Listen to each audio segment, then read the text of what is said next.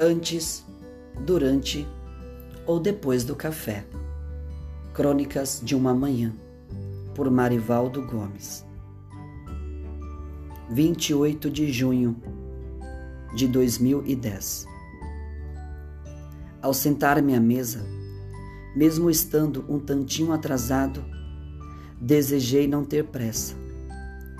Desejei aproveitar aquele momento cuidadosamente como se fosse o regar de uma flor. Minha flor, minha vida.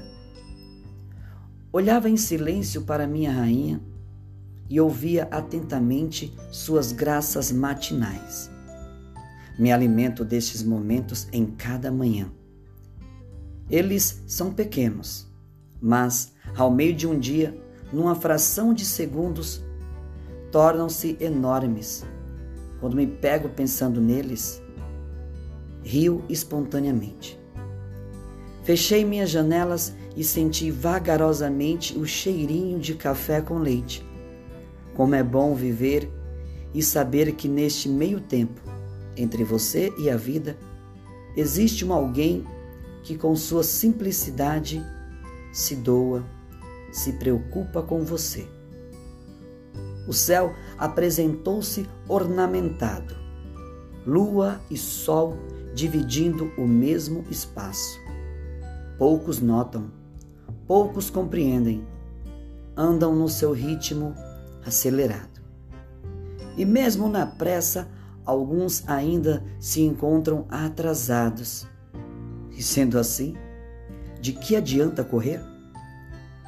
A vida nos apresenta detalhes que na pressa não enxergamos, não sentimos é preciso aperceber com cuidado o que a natureza nos propõe a cada segundo, a cada tempo, estado e estação.